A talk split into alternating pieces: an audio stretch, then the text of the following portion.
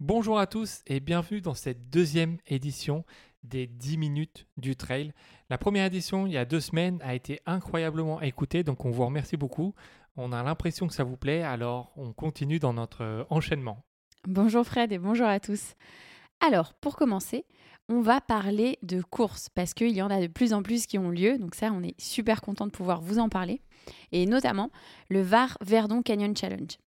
Donc, il a lieu dans le cadre somptueux des Gorges du Verdon. Donc, je ne sais pas si vous connaissez, mais euh, c'est un super endroit magnifique, hein, pour ouais. aller euh, marcher et même euh, bah, pagayer. En, en l'occurrence, au départ, ils étaient 700 coureurs et euh, il a fait assez chaud.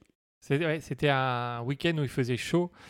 Sur le 60 km, on peut noter la victoire de Vincent Esmiol devant Emilien Schiavo et Arthur Ferrière. Chez les femmes, c'est Anna Derksen qui l'emporte devant Daphné Derouche. Ce nom vous dit, vous, pardon, ce nom vous dit peut-être quelque chose parce qu'on l'avait reçu dans notre podcast. Tout à fait, une, euh, une ultra, ultra traileuse fan de très très longue distance. Euh, 60 km pour elle, c'est euh, un petit tour dans le jardin, on va dire. et donc troisième, après, c'est Mélanie Son qui termine euh, troisième donc de, ce, de cette course. Il n'y a pas eu que des courses, il y a des petits Eh oui. défis et on adore ça euh, parce qu'on on suit, euh, on suit ça de près et notamment celui de Lucas Papi qu'on a aussi également eu euh, dans notre podcast. Donc il en a fait encore un, un euh, énième, on ne sait plus euh, les compter. Il ne s'arrête pas. C'est hein. ça. Euh, mais nous, ça nous passionne toujours autant. Donc cette fois-ci, c'était pour mettre en avant le bassin minier dans les Hauts-de-France. Exactement, c'est c'est un endroit qui est inscrit depuis 2012 au patrimoine mondial de l'UNESCO. Donc c'est quand même quelque chose de très important. Il a voulu mettre ça un peu en lumière. Donc il a fait une balade de 251 km en 48 heures, voilà, pour, euh, pour faire le tour assez complet et terminer en haut d'un terril, euh, vraiment avec euh, le coucher de soleil. C'est des images magnifiques. Je pense que vous pouvez aller voir sur son profil.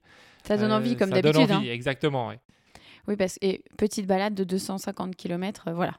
C'est aussi un, un amoureux des très longues distances comme Daphné. euh, donc nous, ça, ça nous passionne aussi. C'est à peu près le ratio euh, par week-end. Ouais, c'est clair.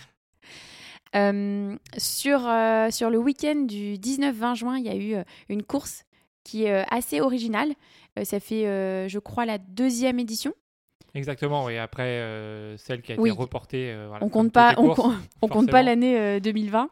Donc c'est le Run to Camp One, euh, one and One et c'est organisé par Germain Grangier et Cathy Scheid, en fait qui, qui sont de la région. Donc c'est dans la région du sud, on va dire PACA, enfin sud des Alpes. Exactement. Le principe, c'est quoi? C'est de faire vivre une grande aventure sur deux jours. Donc, il y a deux étapes, une étape par jour. C'est à faire exclusivement en duo et avec un campement la nuit, vraiment un bivouac pour dormir avec de l'ambiance, etc. C'est vraiment une course, je pense, à faire si vous avez un duo à faire. Voilà, vous, vous pouvez aller, euh, aller sur cette course. Oui, alors il y a une petite précision, il faut que la personne avec qui vous le faites n'a pas forcément le vertige. Exactement. Parce ouais. que moi, j'adorerais la faire. Mais en fait, comme il y a des- de la via ferrata, il faut voilà, être euh, quand même euh, adepte de ça et, euh, et s'y connaître un petit peu avant de se lancer dans, dans cette course qui, peut, qui euh, est magnifique. C'est assez incroyable. Dans le sud, euh, souvent, hein, il y a du beau temps.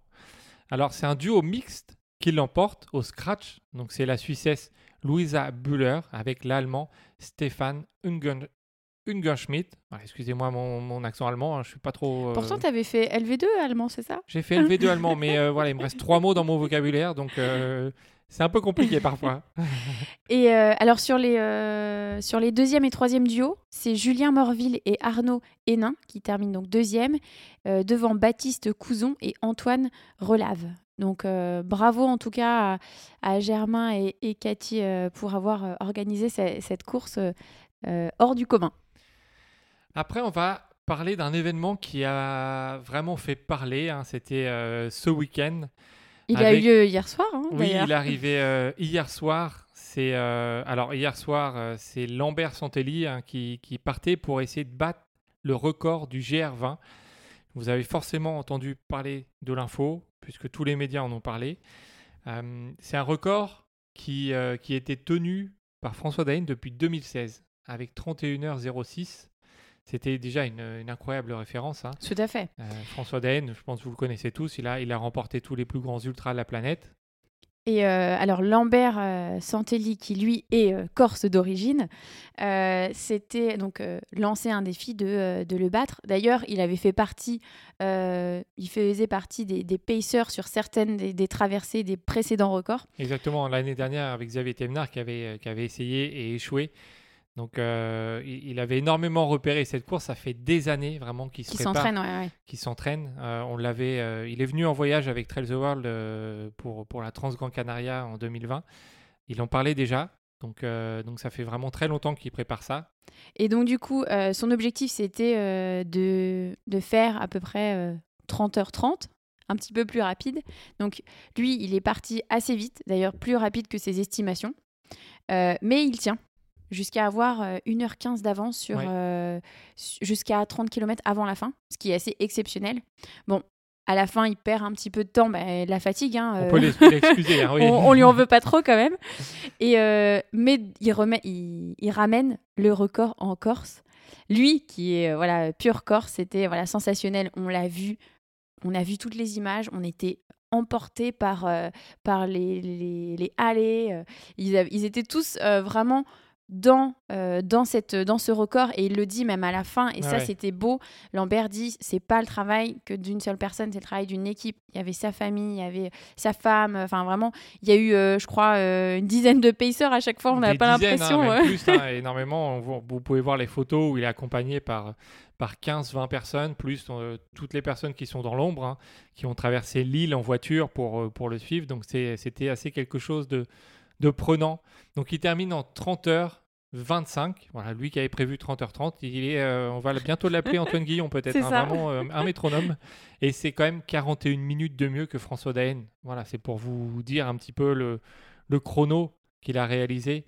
Euh, il va falloir s'accrocher hein, pour aller le battre ce record. Ouais. c'est clair alors on a beaucoup parlé du record de Lambert mais il y a une tentative qui a été faite donc par Stéphanie Samper donc qui est un peu passée inaperçue malheureusement euh, parce que c'est pas aussi impressionnant que le record euh, qui est battu, euh, on va dire, par les hommes. Mais euh, tout de même, euh, c'était, elle s'est lancée donc dix ans après avoir battu le record de la traversée du GR20. Exactement, c'est elle qui l'avait avant que Émilie Lecomte Exactement. le prenne en, en un peu plus de 41 heures. Mais malheureusement, euh, après Ouais. 34 heures d'effort et deux nuits blanches, elle a eu de gros problèmes respiratoires. Et donc, elle a dû, elle a dû s'arrêter. Euh, on ne sait pas si elle va repartir, mais euh, en tout cas, on espère parce qu'elle s'était vraiment préparée pour, euh, pour aller rechercher ce, ce record. Dix ans après, sachant la, la difficulté du chemin, fallait, fallait oser Ouais, repartir. Oui, puis on n'a pas les mêmes capacités dix ans après sur, ouais. sur ce, ce type de terrain encore plus. Euh, ce week-end aussi, il y a eu euh, un- une des grandes courses après les, les défis. Euh, c'est le Lavaredo Ultra Trail. C'est euh, une des plus belles courses en Europe, dans les Dolomites, en Italie. Donc euh, le format, on va dire, euh, majeur roi, c'est euh, 120 km et 5800 mètres de dénivelé positif. Alors assez roulant, dans le sens où il n'y a pas trop de parties techniques. Et on va dire qu'il n'y a pas des, gros, des gros coups de cul, on va dire, mais ça reste quand même les Dolomites, hein, on est d'accord. Il il faut quand même le faire. Xavier Thévenard était attendu vraiment au tournant. C'est la première fois qu'il est allé là-bas en préparation pour, euh, l'UTMB de folie. Mais il n'aura pas tenu très longtemps. hein. Il a abandonné euh, un peu après le 30e kilomètre pour des problèmes respiratoires. Euh, donc laissant vraiment les autres se bagarrer devant. Bah, c'est des choses qui arrivent, hein, en fait. euh, voilà, on peut, Personne n'est invincible. hein. De toute façon, euh, ça arrive à tout le monde. Mm, mm. on peut se préparer et puis, euh, et puis mettre le clignotant parce que ça va pas. Et, et donc, du coup, c'est l'allemand Hannes Namberger. Moi aussi, enfin, moi, j'ai pas fait LV2 hein, j'ai- en, en allemand. moi, c'est espagnol. hein. Donc, c'est Hannes Namberger qui, qui va gérer mieux l'effort et qui va remporter donc cette, cette victoire en battant le record de l'épreuve en 12h02. Donc, c'est euh, hein. c'est pas mal, ouais. Sur, euh, sur, euh, sur un format de 220 km, on, on est bien, ouais. 7 minutes derrière, c'est l'Espagnol André Simon. Vraiment, euh, c'était serré. Hein. 7 minutes, c'est pas grand-chose hein, sur Mhm. 12 heures d'effort. Et puis troisième, c'est l'étonnant euh, norvégien Sébastien Krogvig, voilà, qu'on connaît un peu moins. C'est un podium inédit. Je pense que personne n'avait vu venir. Ouais, hein. personne s'y attendait. Bah oui, surtout quand on part avec euh, Xavier euh, au départ, c'est pas, euh, c'est pas le, le podium qu'on attend à la fin. Le premier français, donc c'est une surprise puisque c'est Elias Caddy. Bon, il finit, il finit cinquième, donc c'est un, un très, Très bon, belle place, hein. voilà, très belle place. Et chez les filles, c'est une victoire de Camille Bruyat. Bravo Camille. Ouais, franchement, ça fait plaisir. Euh, elle, elle remporte euh, voilà, de, de plus en plus euh, de courses et on la voit qu'elle arrive aussi 13e au scratch, ce qui est assez fou, en 14h06. C'était une course assez serrée hein, sur les deux premiers tiers de la course, vraiment, avec, avec Cathy Scheid et Mimi Kotka, et l'Espagnol aussi, Azara Garcia, hein, qui termine quatrième. Donc c'était vraiment un... un- C'était très serré. Mm. Et euh, Camille s'est détachée vraiment dans le dans le dernier tiers. Donc euh, deuxième, c'est Cathy Scheid. Et euh, troisième, c'est Mimi Kotka. Qu'on est content de revoir à ce niveau clair. parce que ça fait vraiment 2-3 ans qu'elle galérait, qu'elle abandonnait, qu'elle terminait loin. Elle avait même fait un post en disant euh, presque qu'elle voulait arrêter le Mm. trail parce que bah, parce qu'elle n'y arrivait plus. hein. Elle qui a tout gagné il y a, il y a 4-5 ans. Et, euh, et donc, euh, je pense qu'elle doit être très très contente de, de ce retour sur le podium d'une grande course. On va suivre ça de près, euh, voilà, sur- parce que c'est une sacrée, sacrée championne. De l'autre côté de l'Atlantique a eu lieu une course mythique, la plus vieille course, le plus vieil ultra au monde qui existe depuis 1974, c'est la Western State. Exactement, c'est un incroyable 100 miles. C'est vraiment le, le mythe absolu aux États-Unis. Il y en a peut-être deux avec la Hard Rock. Je crois que c'est dans, dans ta list, hein c'est ça hein Évidemment, j'ai eu la chance de faire la Hard Rock. Euh, la Western, forcément, elle m'appelle. C'est pas un- tellement un profil pour, euh, pour moi, je pense, parce qu'en fait, donc c'est une course, donc un 100 miles, 162 km. il y a 4700 mètres de dénivelé positif, mais il y a 7000 mètres de dénivelé négatif. C'est vraiment un profil descendant, très cassant, hein, sur des, des pistes qui sont assez larges. Vraiment, il n'y a, y a- il y a rien de technique. Mais Le surtout, gros ce paramètre, C'est la chaleur la chaleur, la chaleur, quand ça monte 35, 40 degrés, ça tape. On peut vous dire euh, qu'il y a énormément de monde qui explose euh, sur cette course. Et, euh, et Mais c'est ça qui est intéressant. C'est ça qui est intéressant. Parce qu'on a l'impression qu'il y a des favoris. bah, il y avait tous les Américains, Jim Wamsley, Tim Tollefson, Jared Hazen, Aiden Hawke, Max King, Mark Hammond, Alex Nicole. Enfin voilà, il y avait, y Ouais, énormément folie, de, ouais, ouais. de monde. Et, euh, et cette fois-ci, c'est bah, pour la troisième fois de suite, c'est euh, Jim Wamsley qui, euh, qui remporte cette épreuve. Il la gagne en 14h46. Bon, Ouais. C'est 11 km de moyenne. Ça fait Et quand 11 même 11 km heure de moyenne, sur, sur C'est un fou. ultra. Voilà, c'est pour vous dire à quel point ça va vite. Et derrière, c'était l'hécatombe. hein, Il y a Hayden Hawke, Tim Tollefson, Jared Hazen, qui étaient vraiment partis euh, Bien. bien Mm. euh, pour accompagner Jim et ils ont tous explosé euh, entre abandon et, et repos plusieurs heures parce que bah, parce que il y a, Bah, le moteur surchauffe. Le hein. moteur s'arrête, voilà. Donc, troisième, c'est du coup, c'est un podium qui est presque inédit. hein, Pas troisième, mais deuxième, c'est Tyler Green qui termine 1h25 derrière Jim. Donc, il a eu le temps de prendre la douche, etc. évidemment, se reposer. Et, euh, et Drew Holman qui termine troisième, 12 minutes derrière Tyler. Chez les femmes, euh, on a eu aussi euh, des performances incroyables. Donc, euh, la liste des favorites, elle était aussi large.